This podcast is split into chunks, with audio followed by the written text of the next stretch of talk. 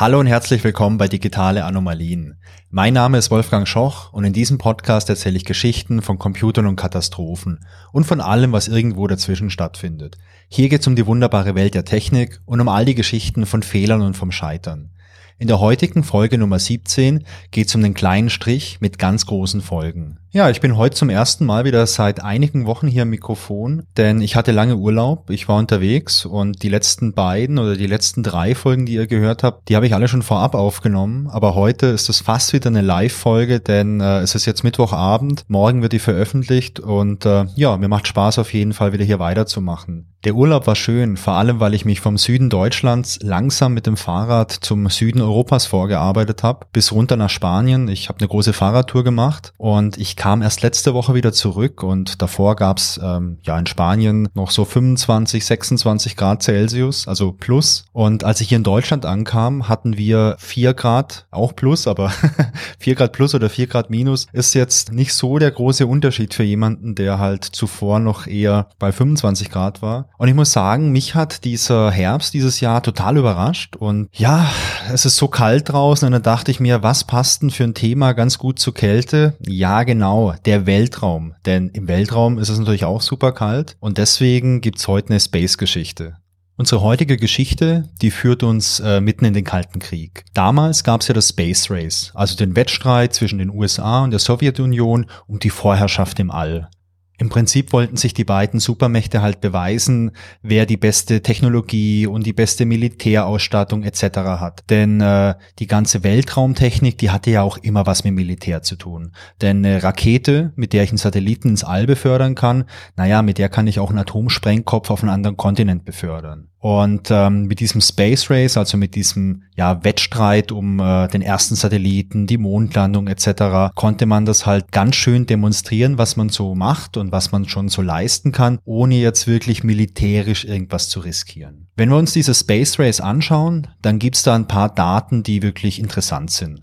Zum Beispiel den 4. Oktober 1957. Das war der Tag, an dem die Sowjets Sputnik 1 gestartet haben. Sputnik 1 war der erste Erdsatellit und es gab daraufhin den sogenannten Sputnik-Schock, also der Westen, also die USA und äh, Westeuropa, die waren schockiert und überrascht und die dachten sich natürlich, hey, ähm, wenn die Sowjets jetzt eine Technologie haben, mit der sie einen Satelliten ins All schicken können, was bedeutet das militärisch und was bedeutet das generell technologisch?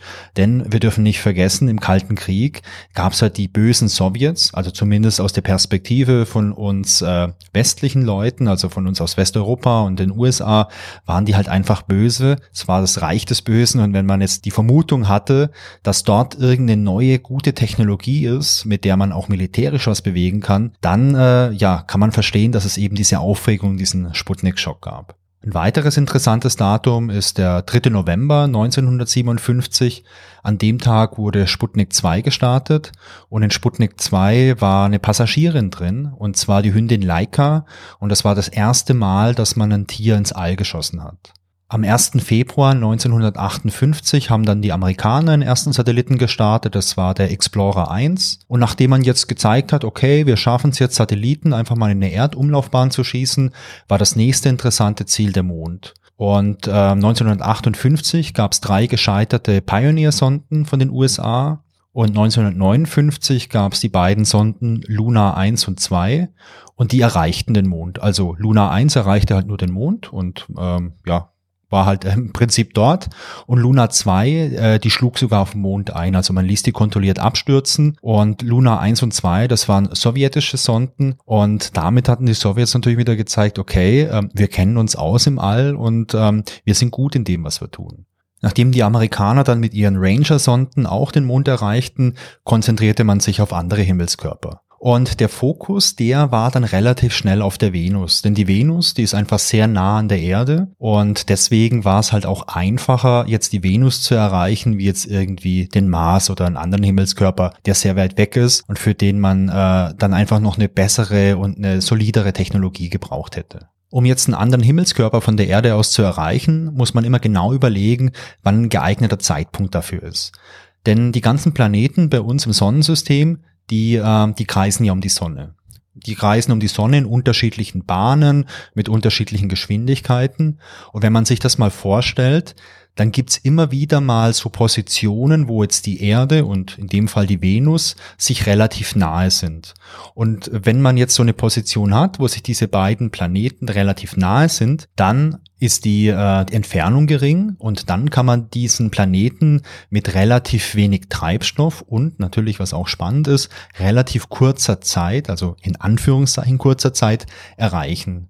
Und für eine Mission, bei der man jetzt wirklich Neuland betritt und äh, für die man jetzt ein Raumfahrzeug oder eine Raumsonde konstruieren möchte, die diese Mission durchstehen kann, ist natürlich interessant, die äh, Sonde so konstruieren zu können, dass die Lebensdauer nicht extrem hoch sein muss und dass die äh, mitgeführte Menge an Treibstoff auch nicht so extrem groß sein muss. Denn Treibstoff, der muss natürlich auch erstmal ins All, dafür brauche ich eine Rakete, Nutzlast ist extrem teuer, beziehungsweise ich brauche überhaupt mal eine Rakete, die richtig viel Nutzlast ins All schießen kann. Und in den 1950er Jahren hatte man sowas überhaupt noch nicht. Alle 19 Monate gab es jetzt ein gutes Startfenster für Flüge von der Erde bis zur Venus. Gut heißt, wie gesagt, dass man die Reise mit möglichst wenig Treibstoff machen kann. Ähm, für die Reise wird übrigens der sogenannte Hohmann-Transfer verwendet. Der Hohmann-Transfer ist ein Manöver, mit dem man von einer Umlaufbahn, die man hat, auf eine andere wechseln kann. Also in dem Beispiel, die Erde hat eine Umlaufbahn um die Sonne und die Venus, die hat auch eine Umlaufbahn um die Sonne, aber die sind unterschiedlich und ähm, die sind auch unterschiedlich weit von der Sonne entfernt, die beiden Planeten. Und der Hohmann-Transfer, das ist im Prinzip ein Manöver. Du startest deine Sonde und gibst dir dann so einen Schubs, damit äh, die Sonde auf so einer elliptischen Bahn sich entfernt von der Erde. Und wenn diese elliptische Bahn die andere Bahn kreuzt, also in dem Fall die von der Venus, dann äh, gibt man der Sonde wieder einen Schubs mit einem Triebwerk, damit die quasi von dieser Ellipse einschwenkt in diese andere Umlaufbahn. Ist vielleicht ein bisschen schwierig vorzustellen, aber wenn man sich das in der Wikipedia anschaut, den Hohmann-Transfer, ich verlinke den auch in den Show Notes, da gibt's ein schönes Bild. Wenn man es einmal gesehen hat, dann versteht man das, finde ich, auch sofort, wie das funktioniert. Damit das aber, wie gesagt, möglich ist, braucht man dieses Startfenster, damit diese Abstände nicht so groß sind und damit man halt auch nicht ewig unterwegs ist. Alle 19 Monate geht es. Für das Zeitfenster, das es Ende 1957 gab, war aber noch niemand in der Lage, eine Sonde zu starten, die diese Mission bewältigt. Das nächste Zeitfenster, das war dann im Sommer 1959, da hat es auch noch keiner geschafft. Anfang 61 gab es wieder ein Zeitfenster und da startet die Sowjetunion eine Sonde, und zwar die Venera 1. Und äh, die hat den ersten Vorbeiflug an der Venus geschafft. Anfang 61 ist dann äh, das nächste Startfenster und da schaffen es die Sowjets eine Sonde zu starten und zwar die Venera 1 und die Venera 1, die schafft den ersten Vorbeiflug an der Venus und das ist sogar der erste planetare Flyby, also Vorbeiflug, den es überhaupt gibt. Sowas hat zuvor noch nie eine Sonde geschafft. Allerdings muss man anmerken, zu dem Zeitpunkt ist schon der Funkkontakt zur Sonde abgerissen, aber naja, die Sonde hat es trotzdem geschafft, zumindest mal so weit zu kommen. Das nächste Zeitfenster ist dann im Sommer 1962 und da soll es dann endlich auch für die USA klappen. Damit es auch klappt, macht man sich bei der NASA schon 1960 Gedanken, wie man das schaffen kann. Im Juli 1960 wird schließlich das JPL beauftragt, eine Sonde zu entwickeln. Ähm, das JPL, das ist das Jet Propulsion Laboratory, das ist die Abteilung von der NASA, die sich um die Entwicklung von diesen ganzen Sonden kümmert.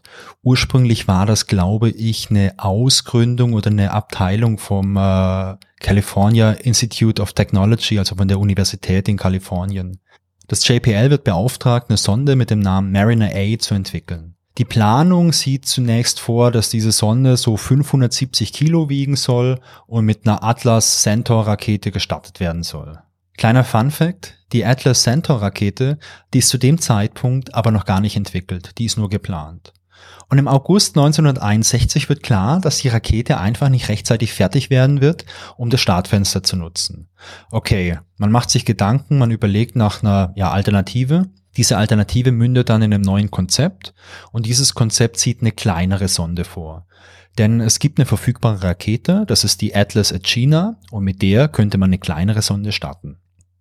Diese ganzen Atlas-Raketen, die basieren übrigens alle auf der SM-65 Atlas-Rakete und das war die erste US-Interkontinentalrakete. Man hat diese SM-65-Rakete als Basis für das frühe Raumfahrtprogramm genommen. Und die Basisrakete, ähm, das war halt die erste Stufe dann, der Booster. Und darauf kam dann in dem Fall die Agena-Stufe obendrauf oder diese Centaur-Stufe obendrauf, um dann ähm, entsprechende Nutzlast ins All zu bringen. Und da haben wir auch wieder ein bisschen diesen Link zum Anfang mit dem Space Race, dass es natürlich auch immer diese militärische Demonstration war. Und in dem Fall sieht man natürlich deutlich, man hat hier diese Atomrakete genommen und als Basis ähm, für dieses Weltraumprogramm verwendet. Um das alles ein bisschen zu beschleunigen, entscheidet man sich auch, dass man die vorhandene Ranger-Technologie wiederverwendet. Die Ranger-Technologie, das waren die Mondsonden der Amerikaner. Und die Entwicklung von der neuen Sonde, die zur Venus starten soll, das ist dann die Mariner R und R steht dabei für Ranger. Diese Sonde soll dann in elf Monaten fertig entwickelt werden, um das Zeitfenster einzuhalten. In diesen elf Monaten werden dann insgesamt drei Sonden konstruiert. Zwei Stück für den Start, die Mariner 1 und 2 und eine für Tests und gegebenenfalls als Ersatz, falls irgendwo was schief geht. Es gab übrigens insgesamt zehn Sonden aus diesem Mariner-Programm und da waren immer zwei Geschwistersonden dabei, also eins und zwei, äh, drei und vier. Also es wurden immer zwei Sonden im Abstand von, ja, von einigen Wochen halt gestartet und die beiden Sonden waren auch immer identisch. In dem Fall sollen beide Sonden im Startfenster vom 22. Juli bis zum 10. September 1962 gestartet werden. Der Start für Mariner 1, der wird dann auf den Morgen des 21. Juli 1962 festgelegt. Der Start muss aber mehrmals verschoben werden. Es gab dann eine ganze Reihe an technischen Problemen. Unter anderem brennt auch mal eine Sicherung durch, äh, weswegen der Countdown gestoppt werden muss. Das ist insofern kein Problem. Die Rakete, die kann auch, wenn die schon auf Betriebstemperatur ist, die kann auch nochmal gestoppt werden, die kann auch nochmal runtergefahren werden, was bei manchen Raketen ja nicht der Fall ist. Aber hier ist das erstmal kein Problem. Letztendlich erfolgt dann der Start am 22. Juli 1962 um 4.21 Uhr und 23 Sekunden von Cape Canaveral. Kurz nach dem Start gibt es jetzt allerdings eine Abweichung vom geplanten Kurs der Rakete, und zwar in nordöstlicher Richtung. Es werden Befehle für eine Kurskorrektur an die Rakete gesendet, denn das ist vielleicht auch noch ganz wichtig. Diese Rakete hat jetzt keinen Computer an Bord, der alles total autonom gemacht hat, wie man es jetzt heute kennt, beispielsweise von der Ariane-Rakete. In dem Fall wurde die Rakete durch Steuersignale von der Bodenstation gesteuert. Diese Kurskorrekturbefehle, da passiert nichts, die, die werden abgesendet, aber die Rakete, ähm, die reagiert gar nicht drauf, sondern sie weicht weiter vom Kurs ab. Und dann nähert sie sich potenziell Gebieten, in denen es entweder Schiffsverkehr gibt oder auch bewohnten Gebieten. Und hier ist natürlich das große Risiko, würde die Rakete jetzt abstürzen, dann werden Menschen gefährdet. Und das möchte man natürlich auf jeden Fall verhindern. Deswegen wird um 4.26 Uhr und 13 Sekunden der Befehl zur Selbstzerstörung durch den Range Safety Officer abgesetzt. Der Range Safety Officer und das Range Safety System, das es an Bord von diesen ganzen Raketen gibt, ist genau dafür da, für eine Selbstzerstörung im Notfall, damit man keine Menschen irgendwo gefährden kann durch eine abstürzende Rakete. Interessant ist, dass dieser Befehl exakt sechs Sekunden vor der Abtrennung der ersten Stufe erfolgt. Also ich habe es ja gesagt, wir hatten diese alte ähm, Atlas Atomrakete quasi als Booster, als, als erste Stufe und darauf war ja diese Jaina-Stufe drauf. Und interessant ist, die Selbstzerstörung, die funktionierte nur bis zur Abtrennung der ersten Stufe, sprich sechs Sekunden später hätte man hier keine Selbstzerstörung mehr einleiten können. Die Rakete, die äh, wird zerstört und man ist natürlich erstmal ratlos. Das Technikerteam, das sich das anschaut, hat aber sofort eine heiße Spur. Denn als man sich die Daten genauer anschaut, merkt man, dass diese Kursabweichung ganz sanft erfolgt ist und nicht abrupt, wie beispielsweise in der Geschichte von der Ariane 5, bei der ja ähm, die Rakete quasi einen richtigen Knick gemacht hat. Das war hier nicht der Fall. Die Rakete, die ist so ganz sanft Richtung Nordosten abgedriftet. Die Vermutung der NASA bzw. von JPL ist, dass es einen Fehler in den Gleichungen gibt, die den Kurs der Rakete bestimmt haben. Okay, und an der Stelle ist es, glaube ich, interessant, sich nochmal im Detail anzuschauen, wie die Steuerung überhaupt funktioniert hat. Ich habe schon erwähnt, dass es keinen Computer, der die komplette autonome Steuerung übernommen hat, an Bord der Rakete gab, sondern dass das vom Boden aus erfolgte. Dafür gab es am Boden zwei Radarsysteme. Es gab das sogenannte Rate-System, das hat die Geschwindigkeit gemessen, und es gab das sogenannte Track-System. Das Track-System äh, hat die Distanz und den Winkel, also den Winkel zur Bodenstation gemessen und dadurch die Position bestimmt. Diese Daten von den zwei Systemen, die wurden dann am Boden von einem Steuercomputer verarbeitet und dieser Steuercomputer hat dann wiederum ein Steuersignal an die Rakete für Kurskorrekturen gesendet. Und dieser äh, Computer, der hatte jetzt verschiedene mathematische Formeln implementiert in seiner Steuersoftware und die haben anhand von den Parametern dann berechnet, wo man gegebenenfalls eine Kurskorrektur vornehmen muss, damit alles passt. In den handgeschriebenen Formeln, die dann später ähm, abgetippt wurden im Computer, gab es jetzt allerdings einen kleinen Fehler. Wenn ihr euch noch an die Schule erinnert, dann erinnert ihr euch sicherlich auch noch mit ganz viel Freude an Mathematik natürlich und an Algebra. Und in Algebra rechnet man ja mit irgendwelchen Variablen, also mit Buchstaben, so a plus b gleich 3c oder sowas. Und so ähnlich sahen es die Formeln auch aus, vielleicht ein kleines bisschen komplexer. Und bei einer dieser Variablen, da fehlte was, nämlich ein Überstrich. Ein Überstrich oder eine Überstreichung, das ist einfach äh, ein Strich über so einem Buchstaben. Im Rahmen von dieser Formel war der Buchstabe R und da hätte so ein Strich drauf gesollt.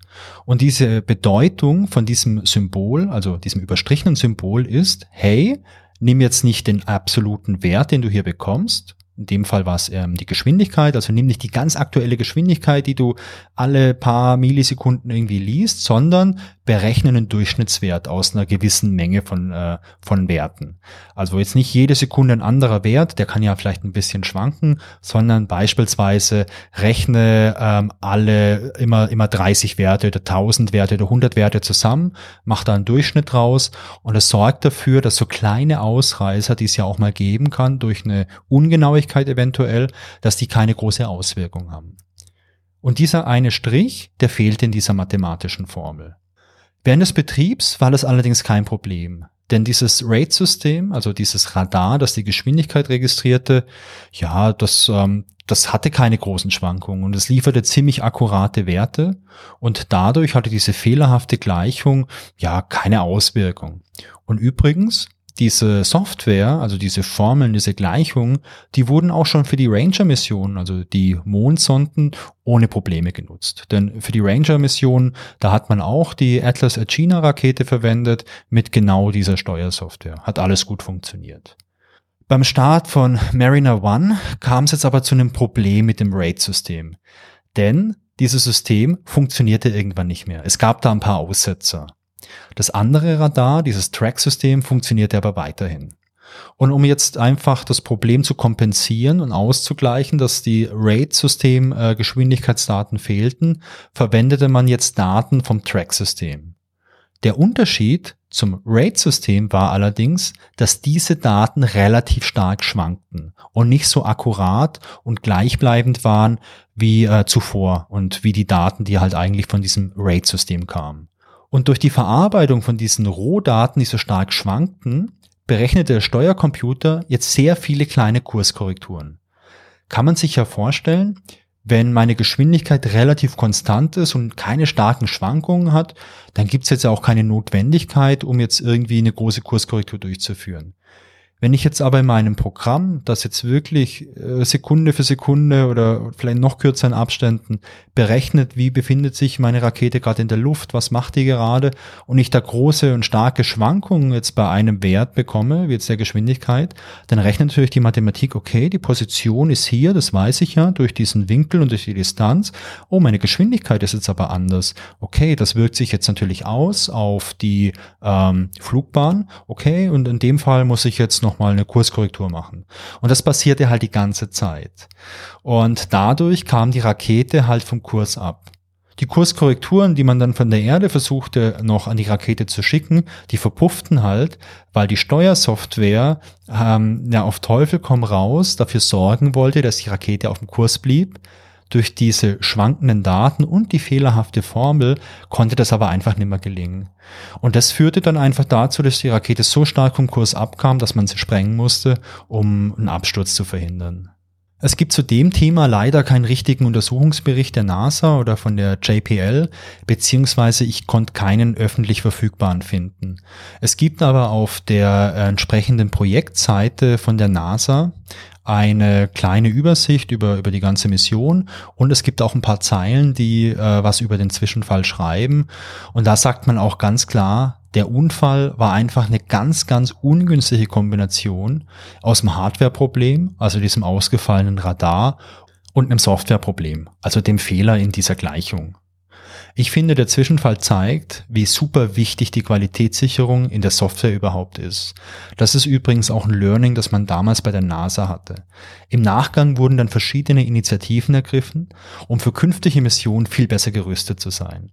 Und es zeigte sich auch ähm, in den nachfolgenden Missionen, es gab ja immer wieder mal Probleme. Es gab auch bei der Apollo-Mission, also bei der Mondlandung, bei diesen ganzen Apollo-Missionen gab es auch Softwareprobleme. Aber es gab keine Softwareprobleme mehr, die so schwerwiegend waren, dass man eben eine Sonde deswegen verloren hatte. Der Fehler, der konnte ähm, relativ schnell gefunden werden. Also man hatte, glaube ich, fünf Tage gebraucht, um den zu lokalisieren. Und der konnte auch super schnell behoben werden, weil letztendlich war es ja nur ein kleiner Schreibfehler in so einer Gleichung. Und aus dem Grund konnte Mariner 2 noch rechtzeitig im Startfenster auch gestartet werden. Mariner 2 startete dann am 27. August 1962 und äh, erreichte die Venus und das war dann auch der erste planetare Flyby der NASA. Ja, ich glaube, die Lessons learned in dem Fall, ich glaube, die sind sehr einfach. Qualität ist wichtig. Das ist, glaube ich, ähm, so ein ganz allgemeingültiges äh, Urteil. Und ich glaube, so ähnlich habe ich das auch bei jeder Geschichte jetzt gesagt, die irgendwas mit Space zu tun hatte. Denn äh, im All kannst du halt keinen Fehler erlauben. Du kannst nicht hochfliegen und mal eben was reparieren. Oder jetzt in dem Fall, ähm, vielleicht kommst du ja gar nicht hoch. Deswegen glaube ich, dass äh, so grundlegende Prinzipien wie jetzt Reviews und das Vier-Augen-Prinzip unglaublich wichtig sind. Wir hatten das ja bei vielen Geschichten, dass eine einzelne Person irgendwas gemacht hat und da hat sich dann ein Fehler eingeschlichen, wie er nun mal passieren kann und deswegen ist eine komplette Mission gescheitert. Das gleiche ist es ja auch in der Geschichte. Ich bin jetzt nicht 100% sicher, ob dieser Fehler, also dieser fehlende Überstrich, ob der schon in der handschriftlichen Formel fehlte und dann verloren ging, als man diese Formeln übertragen hat in das Computerprogramm, oder ob der Strich schon in dieser handschriftlichen Formel fehlte ich habe das nicht so 100% rekonstruieren können aus den Quellen. Aber es ist ja eigentlich auch egal. Es hätte sich letztendlich auf der einen Seite noch eine zweite oder in dem Fall dritte, vierte, fünfte Person mit äh, dem Thema mal beschäftigen sollen und das mal überprüfen sollen, mal nachrechnen sollen, um auch wirklich sicherzustellen, ja, das passt und da ist kein Leichtzinsfehler oder vielleicht auch ein richtig signifikanter Denkfehler drin. Und man hätte das vielleicht auch mal testen sollen. Denn dieses äh, Programm, das wurde über viele Missionen hinweg verwendet, ohne ein Problem zu machen. Und jetzt gab es auf einmal hier diesen Ausfall von diesem einen Radarsystem und deswegen kam es zum Tragen. Also das ist ja ähm, immer wieder so die Frage, wie kann ich was vernünftig testen? Wie kann ich vor allem halt auch irgendwelche Randbereiche mal testen? Und wie mache ich Risikomanagement? Und das Thema Risikomanagement finde ich hier auch spannend. Denn man hatte ja, nachdem man sich entschieden hat, okay, die Sonde, die muss leichter werden. Also ich glaube, die Sonde, die wog am Schluss so 200 Kilo und nicht fast 600 wie in der ursprünglichen Idee. Da hatte man ja nur noch elf Monate, um drei Sonden zu bauen und naja, bevor man die gebaut hat, auch noch ein bisschen zu planen etc. Und da hat man natürlich mega viel Zeitdruck. Aber auch bei super viel Zeitdruck muss man vernünftiges Risikomanagement machen. Und ich glaube, dass ähm, in der Software irgendwelche so ja, Leichtsinnsfehler vielleicht zu übersehen, das hätte man vielleicht auch verhindern können. Spannend finde ich und toll finde ich aber, dass die NASA da wirklich was draus gelernt hat und auch wirklich gesagt hat, okay, wir müssen hier besser werden, wir müssen, was die Software angeht, besser werden. Und äh, die Geschichte hat gezeigt, dass sie das auch ganz wunderbar geschafft haben. Zum Ende habe ich noch ein ganz kleines bisschen Trivia. Wenn man sich mit dieser Mariner 1 Mission äh, beschäftigt, dann liest man ganz oft, dass ein fehlender Bindestrich verantwortlich war. So ein Bindestrich oder auf Englisch Hyphen, ähm, der wird beispielsweise in den zeitgenössischen äh, Zeitungen erwähnt, also die äh, Zeitungsberichte, die damals 1962 erschienen sind, die haben ganz viel davon äh, gesprochen. Auf der offiziellen NASA-Seite wird auch noch von einem Bindestrich gesprochen und es gibt ein legendäres ähm, Zitat von Arthur C. Clarke, Verlag. Das ist ein bekannter Science-Fiction-Autor, kennt ihr vielleicht. Und der schrieb The Most Expansive Hyphen in History, als er über diesen Bug sprach oder über dieses Problem sprach. In Wirklichkeit war es aber gar kein Bindestrich, sondern wie gesagt so ein Überstrich. Aber naja, beides ist ein Strich. Also und ich glaube, beides, äh, egal ob es ein Überstrich ist oder der Bindestrich, das ist ja vielleicht auch ein kleines Detail, es war definitiv der teuerste Strich in der Geschichte. In manchen Quellen äh, wird auch noch berichtet, dass das eigentliche Problem jetzt nicht diese mathematische Formel war, die jetzt hier, ähm, wo es einen Übertragungsfehler gab oder eben diesen Leichtsinnsfehler, sondern dass in der verwendeten Software, also in dem Programm, das man geschrieben hat, dass das angeblich ein Fortran-Programm war. Und in diesem Fortran-Programm, da gab es anscheinend eine Schleife und als man die programmiert hat, hat man wie einen Punkt und ein Komma verwechselt und deswegen gab es irgendwie eine Fehlfunktion liest man oft. Ähm, ich habe aber eine Quelle gefunden, in der ein ehemaliger NASA-Mitarbeiter geschrieben hat, ja, so einen Fehler gab's, allerdings nicht bei der Mariner 1 Mission, sondern bei einer anderen Mission. Da ich jetzt die letzten Wochen nicht daheim war und erst jetzt wieder hier live was aufnehme, was äh, zeitnah veröffentlicht wird, habe ich heute sogar die Freude, zwei neue Feedbacks vorzulesen und äh, ich freue mich da ganz arg drüber. Das erste Feedback, das stammt von Phil0711 und Phil schreibt, coole Stories, sehr interessante Stories, die Lust auf mehr machen, geniale Idee und angenehm erzählt. Phil, vielen lieben Dank dafür. Und das zweite Review, das ich bekommen habe, das stammt von äh, Machtwerk und da steht verrückte Geschichten und was man aus ihnen lernen kann. Sehr unterhaltsamer und verständlicher Podcast, bestes Infotainment. Ich äh, bedanke mich bei euch beiden. Vielen lieben Dank. Ähm, das ist genau der, Grund, wieso ich den Podcast überhaupt mache. Ich freue mich, wenn ich Leuten äh, ja vielleicht irgendwie mal eine lustige oder interessante Geschichte erzählen kann. Und ähm, das macht mir einfach viel Spaß. Also vielen, vielen Dank. So, das war auch schon die 17. Folge von den digitalen Anomalien.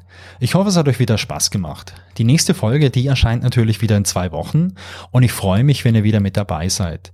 Genauso freue ich mich natürlich aber auch über Feedback. Sehr gern per E-Mail an feedback at digitaleanomalien.de oder als Kommentar zur Folge auf digitaleanomalien.de.